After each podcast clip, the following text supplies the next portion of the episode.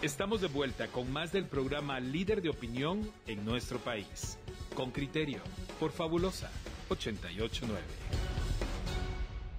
Miren, vamos a escuchar un audio de, Otto Pérez Molina y luego vamos a discutir en torno a este tema que ya saben ustedes que animó una discusión nuestra muy temprano por la mañana. Ahora queremos invitar a dos, tanto historiadores como antropólogos de, diferentes universidades, a hablar sobre este, sobre este asunto. ¿De qué manera estamos viendo ahora la lucha contra la impunidad y, y la corrupción? Eh, ¿En qué se ha convertido esto? Escuchemos a don Otto Pérez Molina.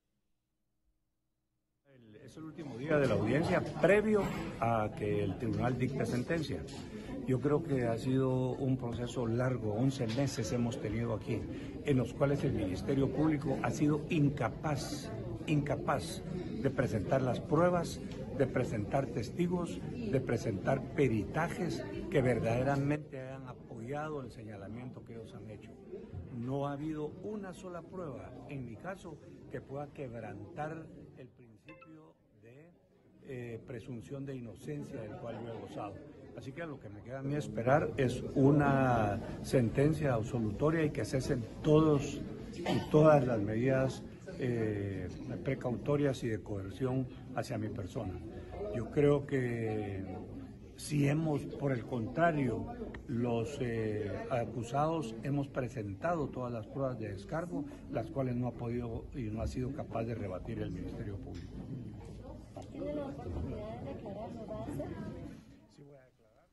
Ahí tenemos, tenemos...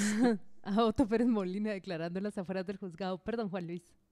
No, no, no, nada más que eh, iba a decir exactamente lo mismo que tú dijiste. Ahora le damos la bienvenida a Mauricio Chaulón, quien es historiador y antropólogo social. Él, da clases de historia en la Universidad de San Carlos. Entiendo que, que da clases en sociología guatemalteca. Y está con nosotros también Felipe Girón, quien es antropólogo social de, de la Universidad del Valle de Guatemala.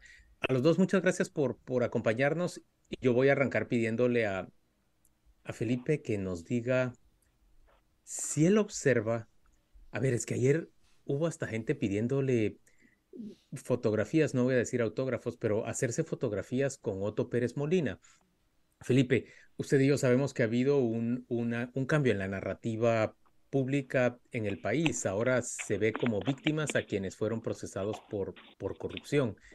¿Cree que realmente ese, ese cambio de narrativa ha permeado ya lo suficiente como para que se convierta en, en verdad aceptada por la población? Buenos días, eh, Juan Luis, Claudia, Pedro, eh, Mauricio, un abrazo a la distancia. Este, a ver, yo te creo que sí hay un cambio en la narrativa, pero matizaría algunas cosas. Eh, creo que en el supuesto contrario, digamos, de que el juicio hubiera seguido otro rumbo, también gente hubiera tomado selfies con, con, el acusado, digamos. No voy a entrar mucho en ese tema, pero creo que la hipótesis contraria en un escenario opuesto podría ser factible, pero sí creo que hay un cambio de narrativa en ese sentido. O sea, digamos, hay una disputa, yo creo que aquí hay una disputa por uno, pues siempre la historia está en disputa, uh -huh.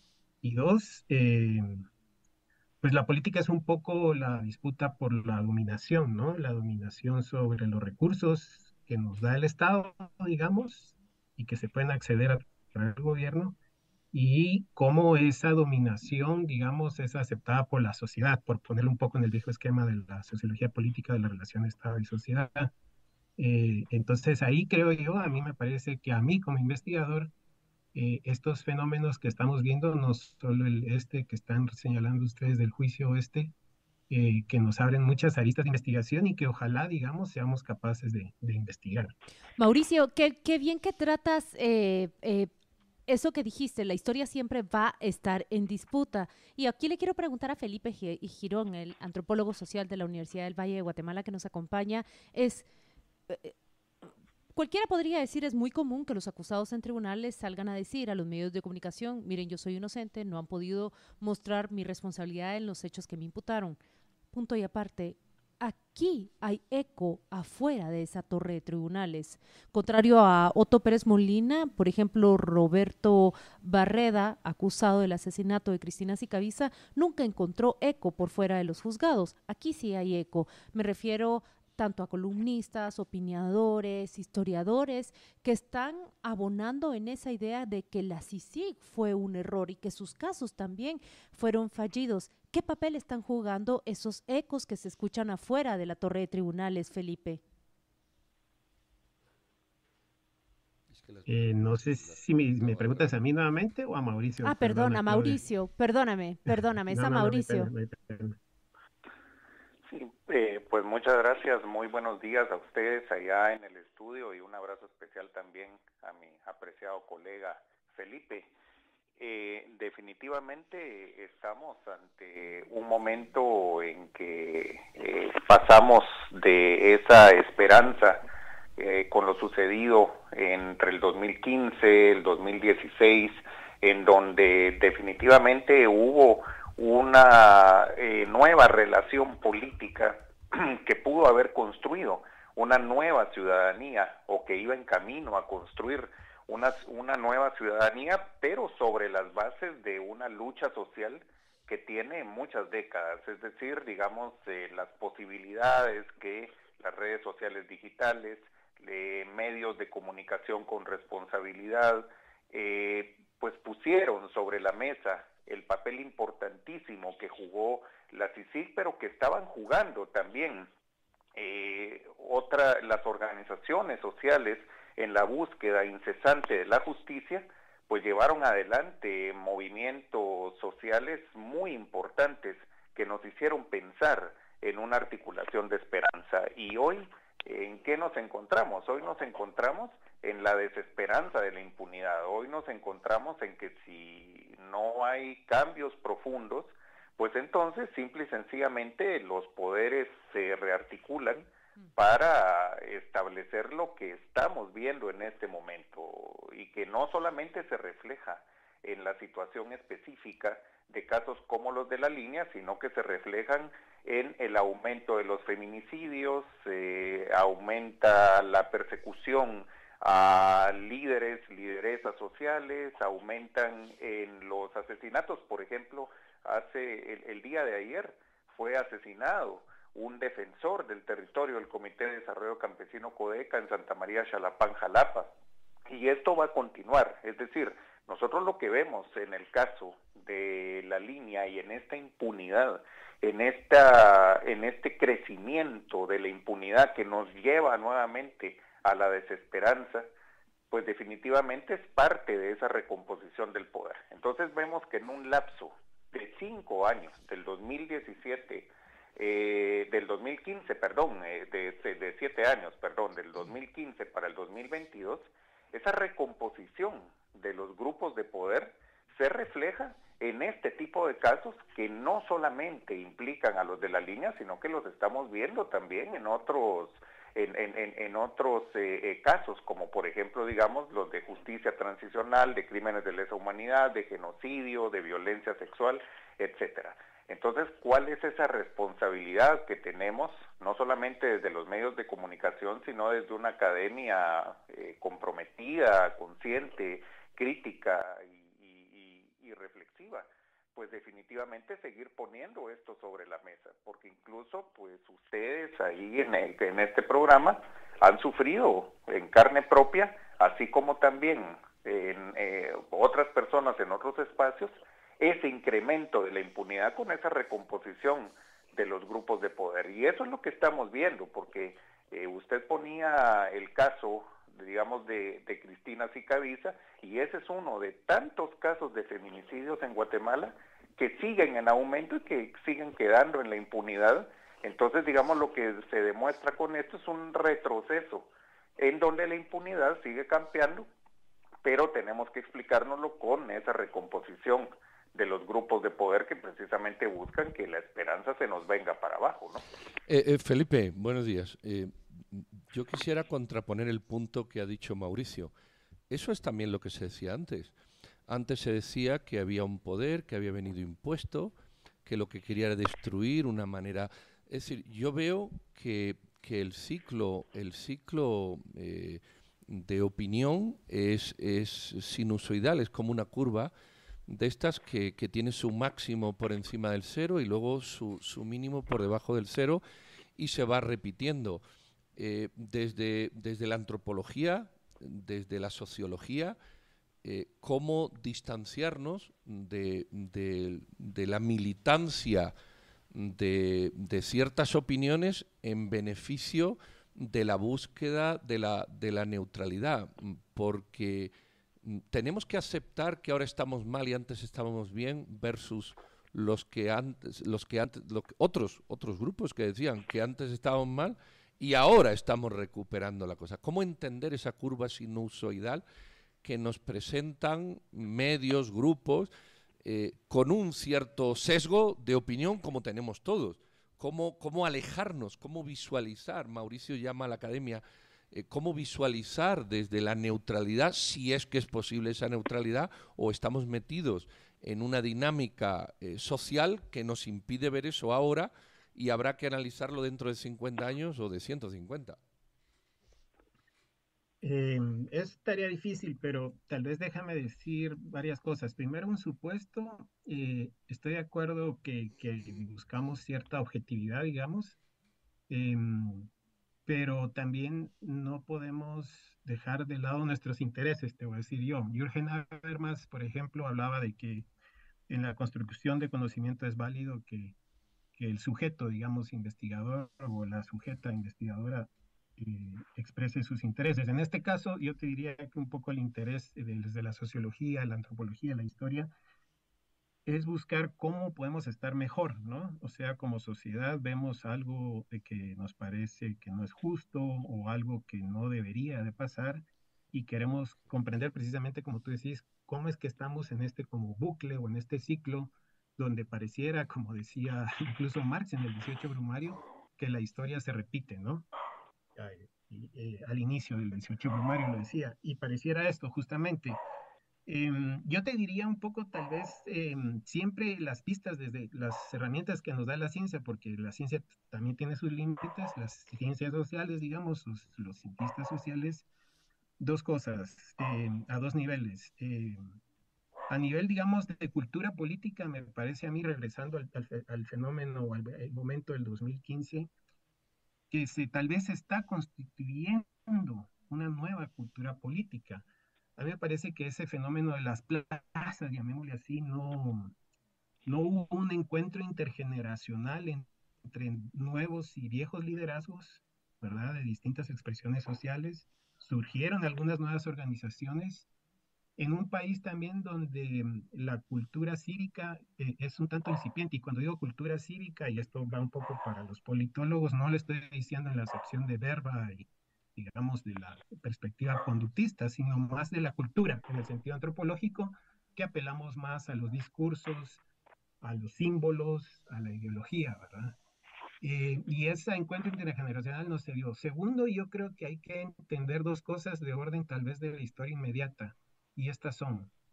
Eh, la transición política en Guatemala no fue una transición política desde abajo, fue una transición más desde arriba. Y, y esta heredó, digamos, un Estado que no hemos transformado del todo, ¿verdad? En varios momentos. Y yo creo que al momento del 2015, pues habían ciertas élites que tenían el control de ese Estado y lo han mantenido.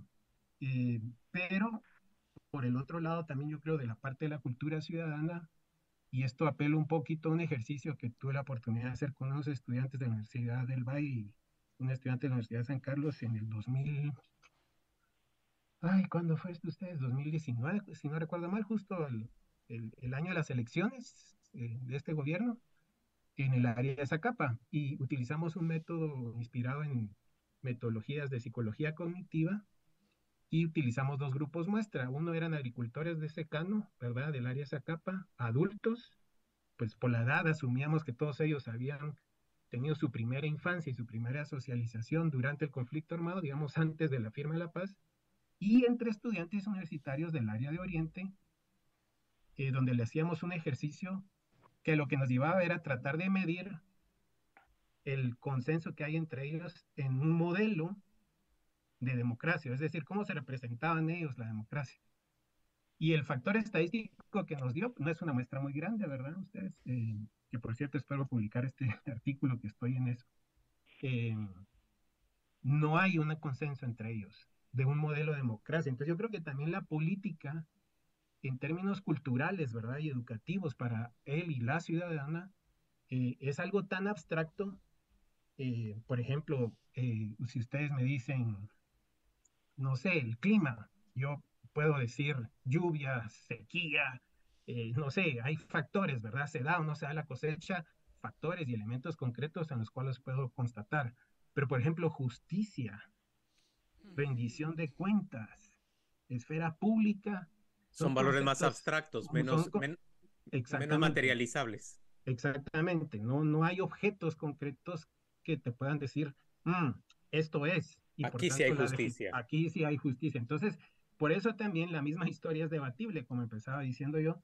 Pero fíjate que lo que es debatible y, y, yo creo que ahí es donde deberíamos de apuntar un poco los esfuerzos de poder en nuestro humilde oficio, ¿verdad? Y con los pocos recursos que a veces tenemos, poder dar luces de cómo esto ha venido, esta cultura política y esta como cultura. Hay unos antropólogos que han trabajado y que eso lo trabajaron en los noventas, lo que le llaman eh, culturas de rendición de cuentas, por ejemplo. ¿Cómo es de la perspectiva ciudadana se concibe eso, verdad? De decir, pero, pero lo que estás diciendo me lleva a pensar que, y, y esta pregunta va dirigida a Mauricio, me lleva a pensar que no debemos ser tan pesimistas como me sentí yo anoche cuando vi a esta gente que le pedía autógrafos y, firmas a Otto Pérez Molina, o perdón, fotografías, no autógrafos, a Otto Pérez Molina y a Roxana Valdetti, em, eh, y luego, pues con toda esta narrativa establecida de que en realidad ellos no robaron, sino que pobrecitos estaban transformando el país y, vino una iniciativa globalista a tratar de frenar el, desarrollo guatemalteco y esas cosas. Eh, me, queda ahora la sensación de que en realidad esta, la conciencia de la población está creándose, no está, digamos, establecida y no está eh, configurada de una manera o de otra. Sí cambia la configuración de la narrativa oficial, digamos, o de, la narrativa que prevalece, pero aunque ellos sean declarados inocentes, digamos, eh, te lo pregunto a vos, Mauricio, la verdad es que va a ser muy difícil que la gente vea en la calle a Otto Pérez Molina y no sienta un cierto, lo voy a decir con este término español, repeluso, un, o un cierto rechazo, un, una pequeña molestia, pues. No veo a Alejandro Sinibaldi, aunque le devuelvan todos los millones de Suiza y toda, incluso la finca de Yaxá y la de Río Dulce y la casa de la Antigua y todo lo demás. Me da la impresión de que por lo menos un porcentaje de la población va a seguir pensando que fueron mal mal habidos y que esa discusión no va a zanjarse por mucho que la, que la justicia de ellos les termine absolviendo. ¿Qué pensás, Mauricio? Sí, definitivamente. Lo, lo, que sucede, Juan Luis, es de que la, el proceso de toma de conciencia, si, si a nivel individual es sumamente complejo, imaginemos a nivel social, a nivel colectivo, es todavía más complejo. Y entonces estando dentro de una historia, una historia política en este país, en donde se nos ha enajenado de tantas cosas materiales, en lo inmaterial sucede también, en el pensamiento, en la posibilidad de tener eh, una educación, un pensamiento crítico, un pensamiento reflexivo. El programa de ustedes se llama Con Criterio. Habría que analizar más profundamente cuál es el criterio político de las personas en Guatemala de acuerdo a sus circunstancias. Y esto ha sido de una manera procesual, esto ha sido de una manera intencional a lo largo de la historia de este país, en donde precisamente la toma de conciencia se ha limitado. Y entonces aquí vivimos el día a día para sobrevivir, o sea, las personas, la mayoría de personas están preocupadas por qué se va a comer el día de hoy, cómo pagar la deuda, cómo salir adelante de una enfermedad, cómo lograr tomar un bus precario para ir al lugar de trabajo o, tal vez no hay, ¿no? O poderse defender de la situación de violencia que se vive en sus comunidades. Entonces, nosotros pensamos desde nuestros propios espacios de que se va tomando conciencia de esta situación lo que ha sucedido con la corrupción, con la impunidad en Guatemala, pero debemos de ser realistas, hay que hacer un análisis concreto de la realidad concreta. Y la realidad concreta de Guatemala es de que muchas personas, yo diría que gran, un gran número de personas no toma conciencia de esto todavía. Y no es que quiera ser pesimista, sino que estoy tratando de hacer un análisis concreto de la realidad concreta. Y si a eso le sumamos de que nosotros tenemos una sociedad que se basa también en el espectáculo como un mecanismo de enajenación. Entonces, la impunidad se vuelve un espectáculo. Es decir, lo, lo que ustedes eh, analizaban al principio, personas tratándose de tomar selfies, personas que tienen, digamos, a estos eh, personajes como eh, incluso hasta héroes, ¿no? Porque les dieron su voto, creyeron en ellos y nosotros hacemos un análisis profundo de las redes sociales digitales, vamos a ver esa identificación directa, ya sea por el discurso militar, ya sea por el discurso de la seguridad, ya sea por el discurso racista, ya sea por el discurso patriarcal, ya sea por el discurso machista misógino, ya sea por todos los discursos de poder, el religioso, por ejemplo, que es ahora un eje transversal fundamental. Entonces hay identificaciones.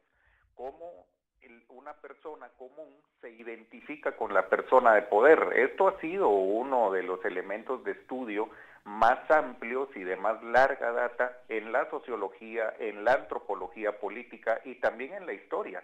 O sea, nosotros como historiadores, como antropólogos, como sociólogos, nos preguntamos constantemente por qué esa identificación con el poder. Yo recuerdo hace poco en un streaming, eh, creo que fue en Netflix, que había una un documental sobre la cultura del narcotráfico en varios estados del norte de México y, entonces eh, eh, bajo estudios antropológicos ver cómo los y las jóvenes de edad escolar, por ejemplo, de edad adolescente, están identificados e identificadas con la cultura del narco y su aspiración es ser narcotraficante.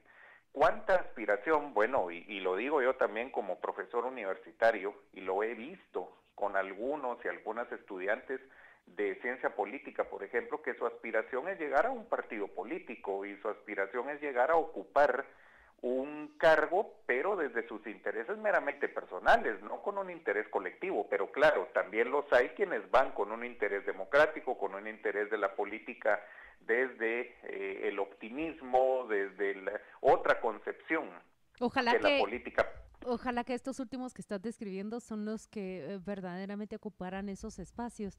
Mauricio y Felipe, la verdad es que mi sensación es que la conversación apenas eh, empezaba. ¿Cuántos deseos de, continuarla? Estoy segura que, esta sentencia nos va a provocar eh, pláticas que requerirán mucha más profundidad. Nos despedimos de ustedes. Muchas gracias por habernos acompañado en Con Criterio y por aceptar esta entrevista. Muchas gracias a ustedes. Un, abrazo a Felipe y saludos especiales a Mucha suerte. Gracias. Vamos a la pausa comercial y volvemos. Hasta pronto.